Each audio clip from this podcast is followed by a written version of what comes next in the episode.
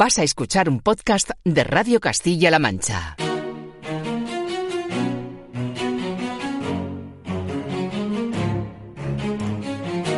Radio Castilla-La Mancha. Investiga que no es poco. Todo sobre nuestros investigadores y todas las ramas del saber. En colaboración con la Universidad de Castilla-La Mancha, un programa de divulgación para saber más de investigación. Dirige y presenta Román Escudero.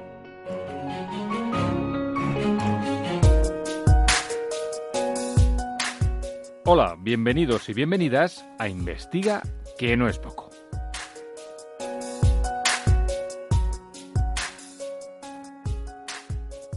Este sábado 11 de febrero se conmemoró el Día Internacional de la Mujer y la Niña en la Ciencia y durante la semana pasada la Universidad de Castilla-La Mancha y sus investigadoras participaron en distintas actividades con las que implicaron a más de 5.000 niños y niñas de más de un centenar de centros educativos de la región. Actividades destinadas a ofrecer a los más pequeños referentes femeninos en todos los ámbitos en el que participaron los centros universitarios y con eventos como el de Aventuras con Científicas en el campus de Ciudad Real o una representación teatral en Albacete con la obra científica SUCLM Pasado, Presente y Futuro, a cargo de investigadoras de la universidad que interpretan a las científicas más conocidas. Ya os he hablado en otras ediciones de estas iniciativas, como las entrevistas a científicas desde las aulas, que este año de nuevo han contado con cerca de 100 investigadoras conectadas por videoconferencia a las aulas de los centros educativos. No puedo hablar de todas, pero sí quiero charlar con una de estas investigadoras que tuvo el privilegio este año de impartir un taller sobre ADN a niños y niñas de 2 y 3 años en un nuevo colegio de la localidad toledana de Olier del Rey. ¿Y qué tiene esto de especial? Diréis. Pues que ese día se inauguró oficialmente el cole con su denominación, Colegio Margarita Salas la conocida científica española fallecida recientemente y cuyo legado va más allá de su aportación a la ciencia. Una joven investigadora de la UCLM, de la Facultad de Ciencias Ambientales y Bioquímica de Toledo, estuvo allí, María Rodríguez.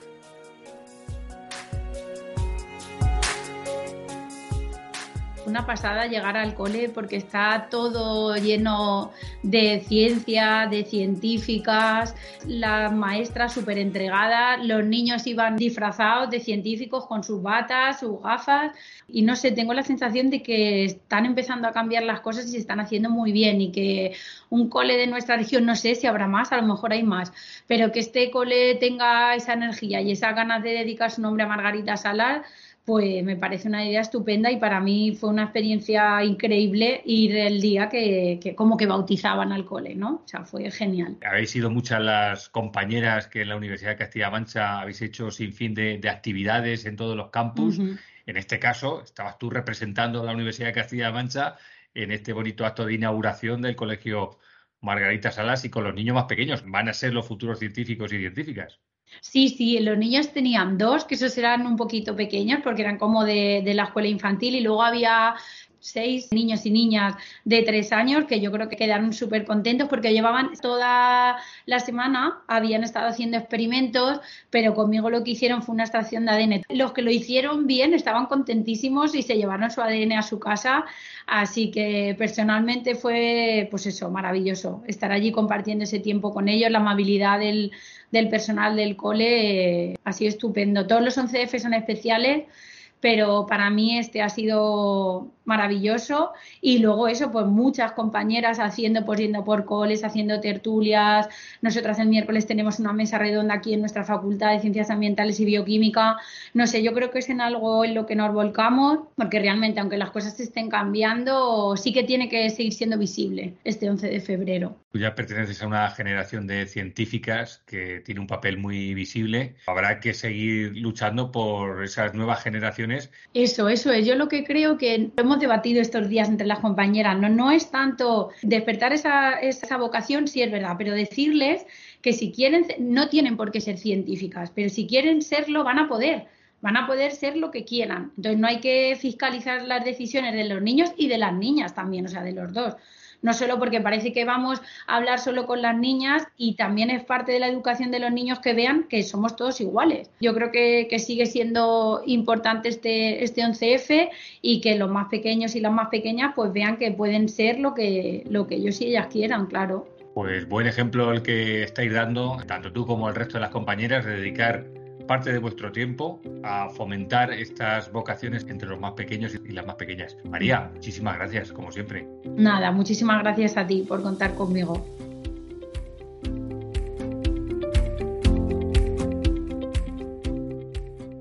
Os lo confesaba, este programa es un programa especial. Este sábado se cumplieron cinco años de la primera emisión de Investiga, que no es poco. El 11 de febrero de 2018 la primera invitada fue precisamente la científica Margarita Salas. Así nos contaba ella cómo debían ser las personas que quisieran dedicarse a la investigación. Mucho entusiasmo, eh, que te guste mucho, que sea una pasión, la investigación, que sea una pasión. Y después hay que tener mucho tesón, paciencia, también hay que tener imaginación, hay que ser riguroso, es decir, que es un poco imaginación por una parte, pero rigor por otra. No dejarse llevar por una, una imaginación sin rigor, ¿no? Pero sobre todo mucho entusiasmo y mucho tesón. Yo he tenido discípulos fantásticos. Yo durante 23 años di clase de genética molecular en la Universidad Complutense y ahí pude seleccionar a los mejores estudiantes para hacer la tesis doctoral en el laboratorio y realmente he tenido mucha suerte con todos los colaboradores que he tenido, los doctorandos que he tenido. Eh, ahora son eh, jefes de grupo haciendo una investigación excelente. Desde entonces se han emitido 225 programas con más de 400 entrevistados, principalmente investigadores e investigadoras de la Universidad de Castilla-La Mancha. También han pasado por aquí importantes científicos españoles a lo largo de estos años. Bueno, principalmente mujeres científicas. Quiero recuperar algunos sonidos. Ya es un privilegio haber tenido en Investiga, que no es poco, a estas referentes de la ciencia, como la química María Vallet Regí, Premio Nacional de Investigación. La ciencia es multidisciplinar y no existen fronteras. Eh, lo que existe son problemas a resolver y hay que ver quién puede aportar para resolver un problema y nunca es solo una disciplina. Investigar es gratificante, pero cuando llegas a, comprender cosas, es buscar, buscar eh, respuestas a, preguntas que no se contestan o buscar soluciones para la sociedad, buscar eh, que lo que estás haciendo sirva para algo. mi lema siempre ha sido que lo que yo haga sirva para algo. Lo que pasa es que, ya te digo, no, no fue una decisión. Yo no soy de decisiones rápidas, pero esa no fue rápida en absoluto. Me costó mucho. Pero ya cuando lo tuve claro, pues ya entonces eh, puse los medios para poder hacerlo. María Blasco, la bióloga molecular y científica española especializada en el estudio de los telómeros y la telomerasa, directora del Centro Nacional de Investigaciones Oncológicas, CENIO.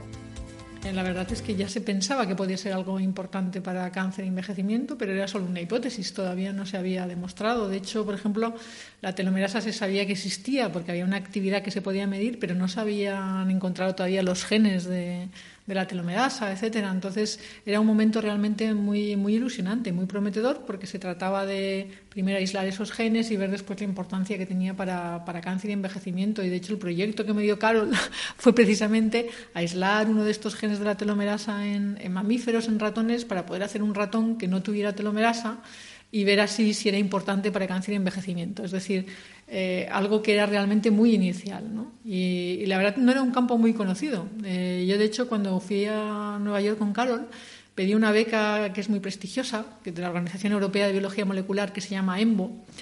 Y es una beca que para dártela te hacen una entrevista. Y a mí me entrevistó una científica alemana. Eh, yo tenía muy buen currículum con Margarita. Y recuerdo que esta científica alemana me dijo que cómo se me ocurría ir con una investigadora tan joven que estaba empezando en un campo todavía tan indefinido, que se sabían tan pocas cosas, ¿no? Y al final no me dieron la beca. Y entonces, eh, bueno, después, años más tarde, cuando ya volví a Europa, otra vez después de pasar por Estados Unidos, me dieron la medalla de oro de la Organización Europea de Biología Molecular, la misma que me había negado la beca. Y, recuerdo que comenté este incidente, ¿no? Eh, pero es, una, es un incidente que demuestra lo poco conocido, o lo muy incipiente que estaba este campo de investigación cuando, cuando yo fui a trabajar con Carol.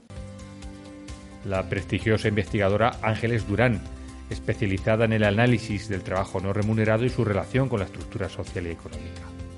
La proporción de personas que ya están fuera del mercado de trabajo eh, cada vez es más grande y seguirá creciendo porque ganamos un mes cada año de longevidad media. Entonces tenemos que pensar que toda esa población que tiene entre 60 y 80 o 90 años está ya fuera de mercado, tiene pensiones bajas. ¿De qué va a vivir si el mercado no tiene ningún interés en darle ni bienes ni servicios que no puede pagar? y le interesa al mercado producir bienes y servicios para una clase alta que pueda pagar mucho o para algunos grupos sociales que sea el Estado quien pague sus servicios, pero no lo puede pagar directamente ese grupo social. De modo que esa clase social va a crecer por razones puramente demográficas y para atender a esas personas, para que no mueran simplemente o estén en unas situaciones catastróficas por falta de servicios, alguien tiene que prestar esos servicios. Y esos servicios los van a prestar grupo social al que he llamado cuidatoriado, por similaridad con el proletariado y con el campesinado, que está muy mal cubierto y tiene menos derechos que cualquier otro trabajador. La neurobióloga, investigadora, profesora universitaria y divulgadora científica española Mara Niersen, una de las investigadoras más destacadas a nivel mundial en síndrome de Down. Desde luego la complejidad del sistema nervioso central en diferentes escalas, tanto temporales como espaciales, hace muy complicado mm, llegar a una explicación de, mecanística o causal, ¿no? Que puedas decir esto se produce por esto. Tú puedes jugar con algunas piezas, eso es lo que hacemos los neurocientíficos, y extraer conclusiones de las observaciones. Tú modificas una molécula, la, aumentas su expresión o la reduces. En este momento, con todo lo que se está añadiendo al conocimiento que, teníamos, eh, estamos empezando a pensar que a lo mejor tenemos que mm, reconsiderar nuestras teorías acerca del funcionamiento cerebral porque nos va a dar muchas claves, no solamente de cómo funciona el cerebro, sino que nos va a permitir también utilizar ese conocimiento para mejorar la calidad de vida de las personas que tienen alteraciones cerebrales. Alicia Sintes, catedrática de física teórica, su investigación en el campo de la astronomía de ondas gravitacionales la han convertido en una referente mundial en este ámbito. Las ondas gravitacionales se emiten en todas las direcciones pero evidentemente, igual que la luz, cuando más, se alejan de la fuente que las ha producido, pues se ven más y más pequeña. Y cuando llegan aquí a la Tierra son extremadamente diminutas. En detectores tipo LIGO, Virgo Cagra, entonces lo que producen son distorsiones de distancias por debajo de la milésima de un tamaño de un protón. Estos eventos son los más violentos del universo. Construir instrumentos que puedan medir estas distorsiones del espacio-tiempo de debajo de la milésima de un tamaño de un protón, pues evidentemente requiere varias décadas de desarrollos tecnológicos, involucra a muchas personas, varios miles, casi dos mil personas, entre científicos, ingenieros, estudiantes, técnicos, etcétera, trabajando para construir, yo diría, una de estas catedrales de la ciencia, como puede ser también pues aceleradores de partículas y demás. Elena García Armada, la ingeniera industrial española que lidera el grupo del Consejo Superior de Investigaciones Científicas que ha desarrollado el primer exoesqueleto biónico del mundo para niños con atrofia muscular espinal. Todo lo que pretendamos construir eh, tiene que estar fundamentado en un, equipo. Hay, que ser capaz de, trabajar en equipo, de colaborar y no solo dentro del equipo, sino fuera del equipo. Es decir, por lo menos la ciencia se sustenta no solo del trabajo que se realiza dentro del propio equipo, sino de las colaboraciones externas con otros equipos. No tiene ningún sentido que haya grupos de investigación que estén trabajando en lo mismo eh, en paralelo. No, lo ideal es sumar fuerzas y trabajar sobre la base de lo que ya han avanzado otros. Esa es la manera en la que en la que se consigue avanzar y para eso, pues eso hay que tener pues un poquito de apertura eh, y de confianza y de ser capaz eso de, trabajar eh, pues eso con, más personas y compartir los, los resultados. Y en este programa conocimos a una albaceteña, Ana Céspedes, farmacéutica, viróloga y directora general mundial de operaciones de IAVI, organización con sede en Nueva York que se dedica a investigar vacunas accesibles y asequibles para toda la población hay, hay muchísimos proyectos de vacuna y, hay 262 en este momento proyectos de vacuna para COVID. De ellos, más de 50 están ya en fases clínicas, probándose en pacientes, y 11 están en fases avanzadas.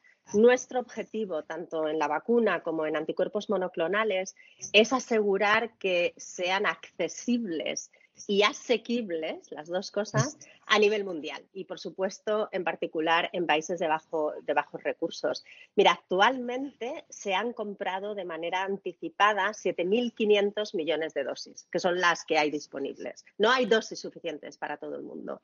Serían necesarias en vacunas que requieren dos dosis, serían necesarias 15.000 millones de dosis para cubrir la población mundial.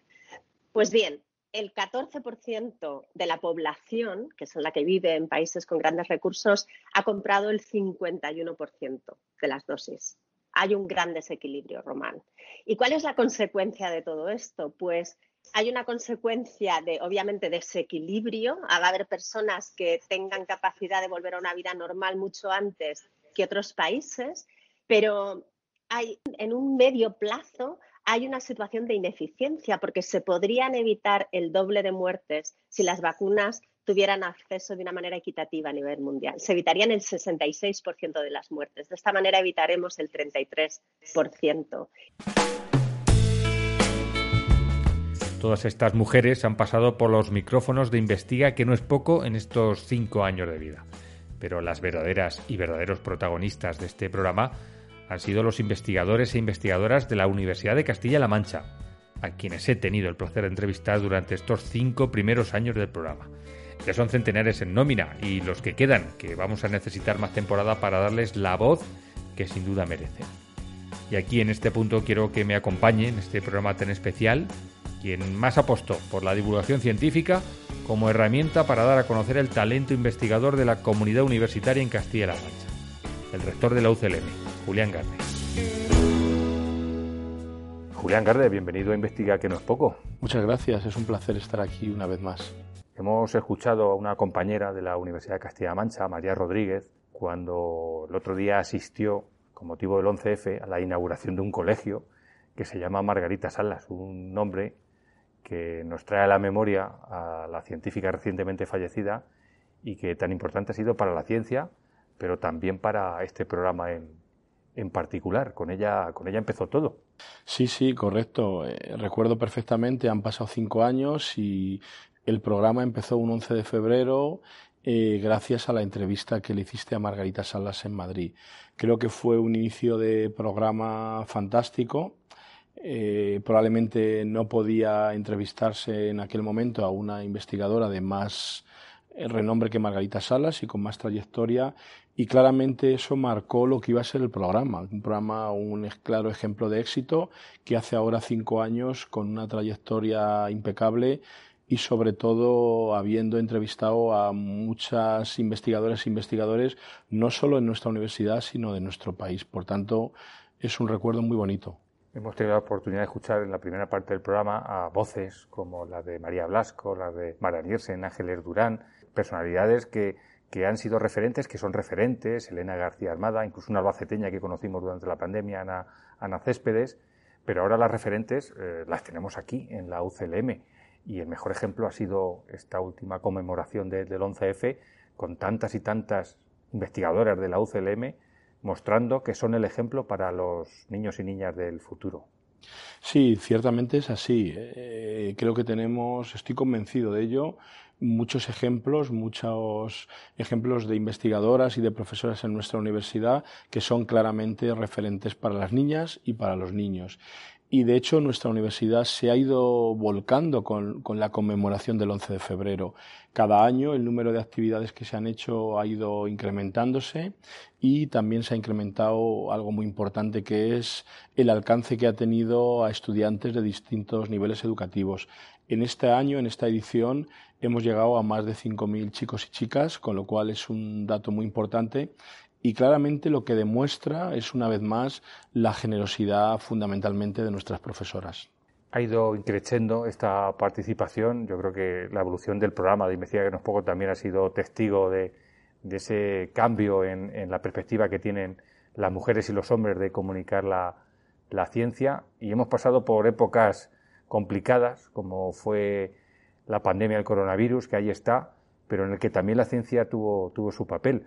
Eh, por ejemplo, charlamos con el que ahora es vicerrector de política científica, Antonio Más, virólogo, que ya en aquel momento nos daba una idea de lo que podía ser y que la ciencia tenía que estar ahí para, para contar lo que ocurría en la sociedad. Sí, sí, sí. Bueno, durante estos años de desarrollo del programa, que ha pasado ya, pues eso, cinco años, hemos pasado por épocas buenas y también de las otras, ¿no? Y claramente una de esas de las otras es la pandemia, donde la ciencia estuvo a la altura de las circunstancias, los investigadores e investigadoras de nuestra universidad que trabajan en temas afines a la pandemia también lo estuvieron y algunos de hecho, de hecho fueron referentes a nivel nacional. Y luego algo muy importante que comentas, eh, que es que desde la universidad no solo se hizo investigación vinculada al virus, sino que también se divulgó esa información de una manera muy estricta por medio de, entre otras herramientas, el programa de radio y eso sirvió para informar a la sociedad y sobre todo para tranquilizarla en un momento muy complicado.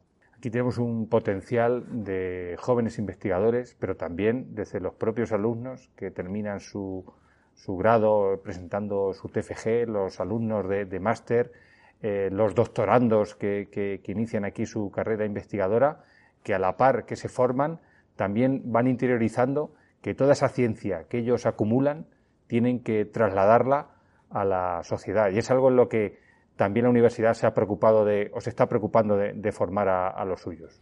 Sí, nosotros tenemos un, empeño especial en, dar a conocer la actividad investigadora a nuestros estudiantes desde, desde muy pronto en su carrera académica. De hecho, este curso, este curso en el que estamos hemos convocado por primera vez una modalidad de ayudas para inicio de la investigación para estudiantes de primero de grado. Eh, ha sido un éxito, lo hemos hecho a modo piloto y esto también se irá incrementando en los próximos cursos. Pero desde los, estudiantes de primero de grado, pasando por los estudiantes de máster, las personas que hacen la tesis con nosotros, pues siempre nos hemos preocupado de que tengan oportunidades de desarrollar su carrera investigadora y por lo menos de que conozcan un poco si tienen una vocación. Y claramente creo que es importante tenerlos a todos en cuenta porque aportan mucho a los grupos de investigación. Aquí, eh, ya para finalizar, hablamos de, divulgación. La divulgación consiste en trasladar la, ciencia a la sociedad y no hay que olvidar que, la universidad, que es una institución académica que forma a gente, está destinada a la propia sociedad. Es decir, tenemos que transferir todo ese conocimiento a quien, supone la base de esta, de esta institución. Sí, bueno, de hecho eso lo llevamos haciendo desde hace unos años desde hace bastantes años, pero también es verdad que desde que en nuestra universidad existe la unidad de cultura científica, ese trabajo que ya se venía haciendo se ha intensificado y especialmente se ha aglutinado, que creo que será importante. Y desde la unidad de cultura científica de nuestra universidad, pues se han puesto en marcha muchas iniciativas de diversa naturaleza y destinada a distintos públicos, pero que claramente tienen un único objetivo común, que es el que comentabas, ¿no? Dar a conocer a la sociedad eh, lo que se hace en investigación en todas las disciplinas de la universidad y no solo de la universidad, pero fundamentalmente de la universidad. Y creo que esa es una de nuestras misiones también, ¿no? La de transferir eh, no solo lo que se hace en investigación, sino también lo importante que es eh, la investigación para el desarrollo de un país o de una región. Y creo que en eso también desde la universidad se está haciendo muy bien y claramente investigar que no es poco es una de las herramientas que contribuye a dar a conocer a, las personas de toda la comunidad autónoma, bueno, y demás de la comunidad autónoma, porque luego lo pueden seguir en, los, en, la web, pues una labor investigadora importante que se desarrolla en, este, en esta universidad pues han sido 400 ya los invitados e invitadas al, programa, pero lo importante no son los que ya han pasado, sino los que quedan por pasar. Así que larga vida a la comunicación de la ciencia. Sí, han sido 400. Como bien dices, estoy seguro que pasarán muchos más. Y creo que de verdad investiga que no es poco, es, es un caso de éxito. Un caso de éxito que empezó eh, claramente con el apoyo del ente público de Castilla-La Mancha Media, en concreto de la radio, que coincidió en el tiempo que, bueno, pues que tú eh, lo pusiste en marcha y también pues una necesidad que yo había identificado en aquella época como vicerrector de investigación que teníamos que estar en esto porque si no eh, estábamos un poco en desventaja con otras universidades. Nada más. Estoy seguro que habrá muchos más programas, muchos más entrevistados y entrevistadas y algo que no olvido, muchos más premios por la calidad del programa. Pues apúntate ese legado, Julián, y muchísimas gracias. Gracias a ti, Román.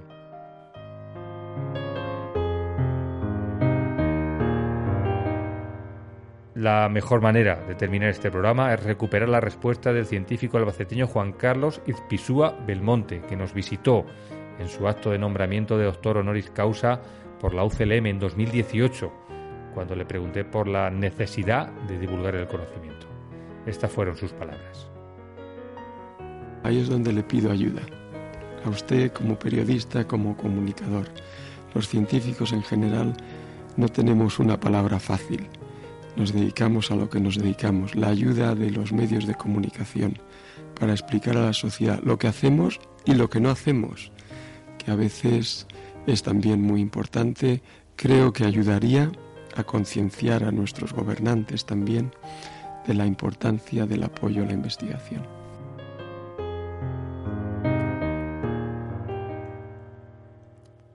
Eso haremos desde aquí, desde los micrófonos de Radio Castilla-La Mancha. Podéis volver a escuchar este y todos los programas en las webs de cmmedia.es y UCLM Divulga y en los podcasts de iVoox, iTunes, TuneIn, Google Podcast y Spotify. Y seguir disfrutando con aprender un poquito más de todo, que no es poco. Adiós. Si quieres ponerte en contacto con nosotros, puedes mandarnos un audio al número de WhatsApp 659 204708